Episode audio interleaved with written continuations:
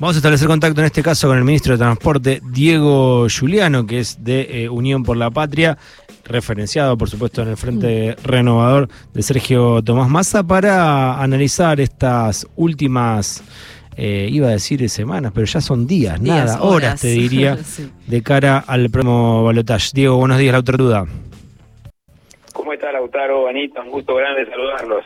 Bien, eh, Diego, estamos, eh, bueno, acá palpitando las horas previas a un día muy importante para la Argentina. ¿Vos cómo, cómo lo estás sintiendo eh, en este tramo que es, eh, imagino que están acostumbrados, son hombres de, la política, pero también debe ser eh, agotador. ¿Cómo, cómo, ¿Cómo lo estás viendo vos eh, en, en lo personal? Porque, bueno, fueron tres elecciones y, bueno, eh, Sí.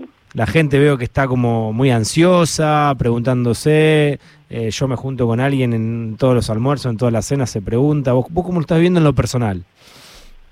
Y la verdad que es una etapa decisiva en Mm. Argentina, porque no es solo una elección de un gobierno. En, en esta campaña se han puesto en juego valores fundamentales del país. Y lo digo con todo respeto, pero es así. Es decir, generalmente en, en las campañas políticas uno discute las distintas maneras de hacer las cosas, matices, diferencias. Creo que en esta campaña lo que está en discusión son las cosas, porque no es lo mismo tener una posición sobre Malvinas que, que no tenerla, es decir, no es lo mismo que mi ley plantee la negociación con los Kelper de la soberanía argentina sobre Malvinas que el planteo de la reafirmación de esa soberanía y, y obviamente el sostenimiento de ese principio que está en la Constitución Nacional. Mm. No es lo mismo aplicar la ley de mercado a todas las cosas, no ya de la economía, sino de la vida. Aplicar la ley de mercado a los órganos de las personas, Sí. que plantearon un sistema solidario, siempre perfectible, pero solidario, de, en este caso de donación de órganos. O sea, no es lo mismo. Eh, Diego, Y hay cuestiones que tienen que ver básicamente con esos valores, ¿no? La ley de mercado, llevada al extremo, como la plantea mi ley, algo que solamente está en los libros de economía, en la teoría, y que le diría no se aplica en ningún lugar del planeta, eh, la verdad que es una es un retroceso de 150 años, y esto la gente ya empezó a, a verlo.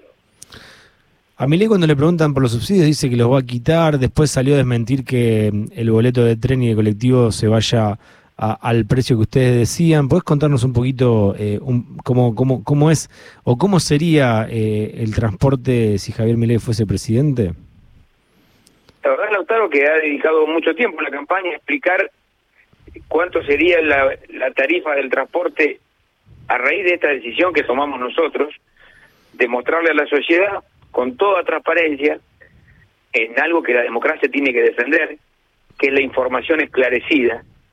Es decir, cuando uno va a tomar una decisión y uno decide en la urna, ¿eh? la urna no es eh, simbólica, uno va y define una política en la urna y que, lo que nosotros hicimos fue mostrar eh, cuánto es el impacto sobre la economía familiar, individual, del trabajador, de la trabajadora, de algo que Milei presentó en la Cámara Nacional Electoral, que es su plataforma diciendo de que va a eliminar los subsidios al transporte.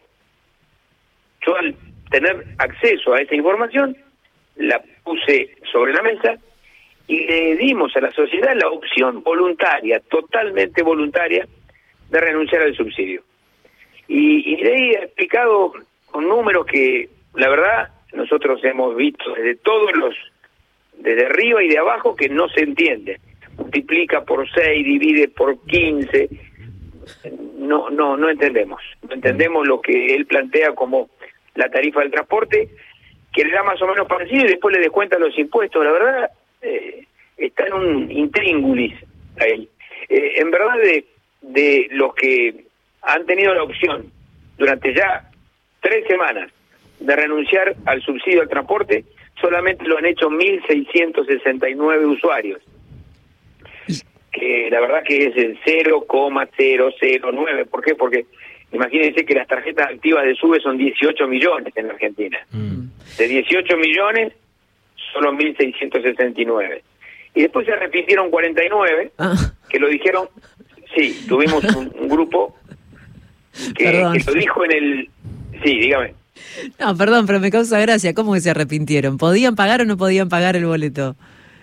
Bueno, cuando cuando fueron al, a la validadora SUBE, arriba del colectivo, dijeron que renunciaban, pero después tenían que ratificarlo en un formulario. Lo pensaron. Que no suscribieron.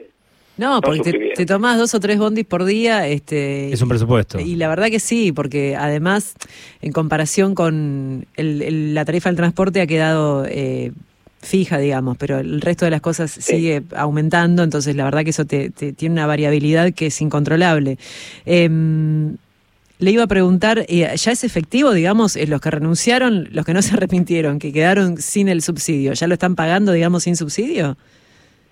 De, de 1.669 renunciantes, sí. solo 290 viajaron efectivamente pagando sin el subsidio, sin la compensación del Estado. Okay. 290. ¿Por qué? Porque, como le digo, usted puede renunciar al subsidio, pero si su tarjeta después no se utiliza, Claro. La que es casi simbólico, ¿no? Claro. claro, eh, Diego, eh, ya lo dijiste un montón de veces, nosotros también lo hemos contado. ¿Cuánto está el, boleto mínimo y a cuánto se iría, tanto en el tren como en el colectivo? El boleto actual está entre 56 y 78 pesos. En el, en el caso del AMBA, cada jurisdicción provincial, cada ciudad tiene su propia tarifa que pone su propio consejo municipal, eh, o en el caso de las provincias, las provincias. Eh, lo cierto es que hoy en día nosotros hemos analizado la tarifa del transporte y la tarifa es de 700 pesos para el caso de no tener subsidio y el resto es la tarifa normal de 56, de 53 a 76. ¿Qué, ¿Por qué 700 pesos?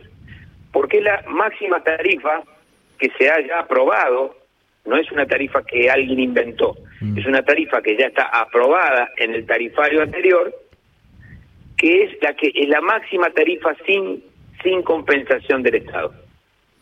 Y esa es la tarifa que debe aplicarse porque es la tarifa que eh, recepciona el costo estructural del sistema de transporte, como, son, como en el sistema ferroviario son 1.100 pesos, porque el costo estructural del sistema ferroviario. a 700 se iría el colectivo y a 1.100 el, el tren.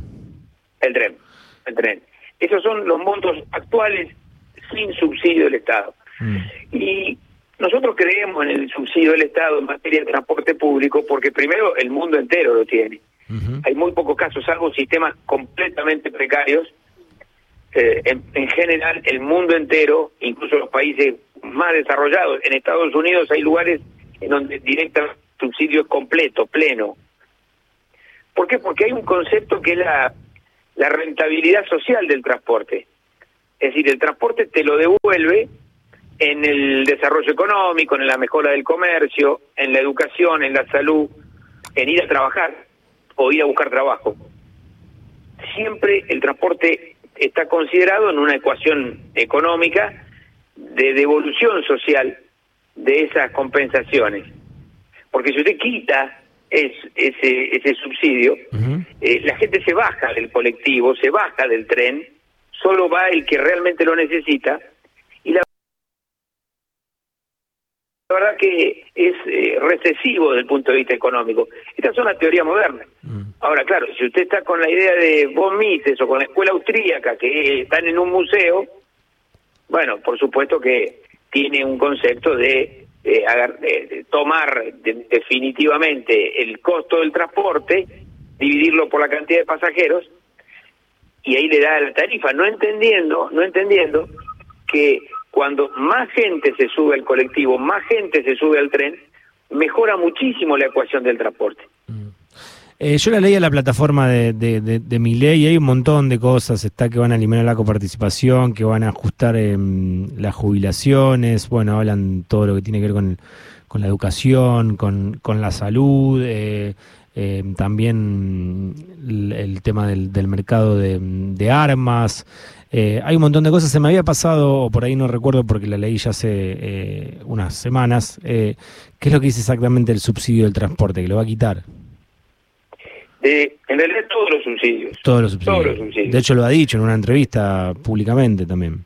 Lo ha dicho y lo ha sostenido en la Cámara Nacional Electoral, que es cuando, cuando, uno tiene que decir Lo, claro, la, la plataforma electoral. Entonces, eso, o mienten antes o mienten ahora. Lo cierto es que han presentado una plataforma muy agresiva, desde lo económico, desde lo social, y por más que ahora la quieran suavizar y la quieran hacer mucho más eh, amable, eh, la verdad que lo que definidamente sostienen es esto, y se les escapa cada tanto, ¿no?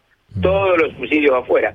Con lo cual, eh, hay, que, hay que saber cuánto esto impacta en la, en la familia, en la vida personal, en la vida del estudiante, en la vida de la persona que tiene una enfermedad crónica, en el que quiere estudiar en la universidad.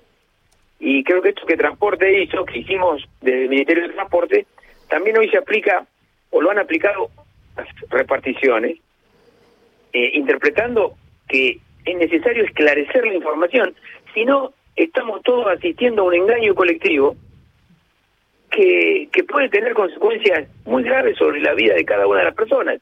Entonces, esto no es miedo, como dicen en la campaña, es miedo. A mí lo único que, si hay algo que me puede dar miedo, es lo que plantea mi ley, aplicando la ley del mercado, la ley de la jungla, sin intervención de nadie, que el mercado sea el rector, por ejemplo, en la, la administración de los órganos de las personas o en las adopciones o eso sí que realmente, o, o, o la tenencia y la libre portación de armas, la compraventa libre de armas, en una sociedad que tiene ya bastante problemas de violencia, imagínese agregarle las armas de, este, de esta nueva versión que plantea mi ley. Creo que esto es lo único que puede dar un poco de temor. Lo otro no es temor, lo otro es saber cuánto uno paga el transporte, cuánto paga la salud, cuánto paga cuando tiene que ir, al, en este caso, a la escuela. Es solo eso. Eh, Diego, ¿crees que mm, está en condiciones de gobernar el candidato de la Libertad Avanza? Mire, yo creo que en esto nosotros hemos sido muy respetuosos. Mm. La, la, la, sociedad está asistiendo a todas estas a todas estas reacciones, a todas las, las emociones exaltadas. Yo creo que lo que hay que hacer aquí es eh, justamente el mensaje que Sergio Massa le dio a la sociedad y que creo que es la novedad de la política argentina de este tiempo, que es el concepto de la unidad. Mm. Lo demás es muy, es muy exasperado, es muy, diría, distorsivo de nuestras propias relaciones sociales y la verdad que están en el límite de una actitud de violencia.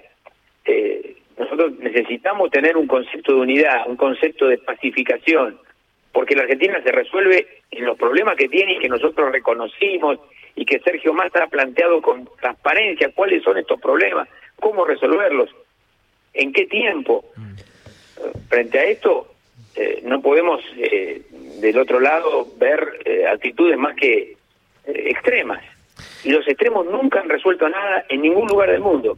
Por eso Massa habla de unidad nacional y además ha empezado a hacerlo.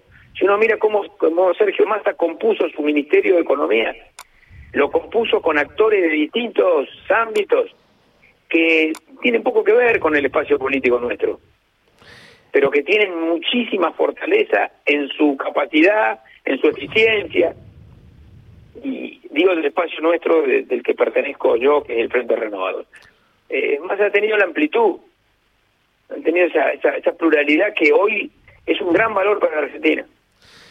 Diego, em, las últimas dos en una. Eh, ayer Milei cuando estaba en, el Hotel Alvear, em, en el contexto del almuerzo con empresarios eh, del CICIP, que hoy va a ir Sergio Massa, eh, dos cosas dijo que, bueno, tomaba apunte. Una, eso de que, que el privado puede seguir comerciando con China, con Brasil, pero que él no se va a juntar a negociar con, con países y presidentes que son comunistas. Eso por un lado. Y mm, por el otro lado, el tema de, mm, de la dolarización. Eh, ¿Vos cómo, cómo, cómo ves? Sobre todo lo de la dolarización ya lo explicamos un montón de veces, ya se ha hablado, pero el tema este de, comerciar sin eh, el Estado. Bueno, habrá que discutir esto, Lautaro, a esta altura de la civilización. Eh, es, es anacrónico, es anacrónico. Todos sabemos que los estados intervienen con políticas que van desde, desde las cuestiones de sanidad hasta las, hasta las tarifas, hasta los impuestos, es decir, hay, hay toda una regulación internacional del comercio. Mm. Solo puede suceder lo que dice el candidato de la Libertad Avanza en caso de guerra. Mm. Se triangula, se hacen triangulaciones en caso de guerra, costosísimas. Ayer Sergio Massa lo planteaba cuánto se pierde cuando se triangula. Mm. Eh, pero esto sucede en situaciones de aplicación de la ley marcial, cuando no es el caso de la Argentina. Mm. Y además, eh, anteponer prejuicios ideológicos o cuestiones de, de, a ver, de fobias personales para discutir el comercio internacional, la verdad que yo no lo veo desde la época de los romanos.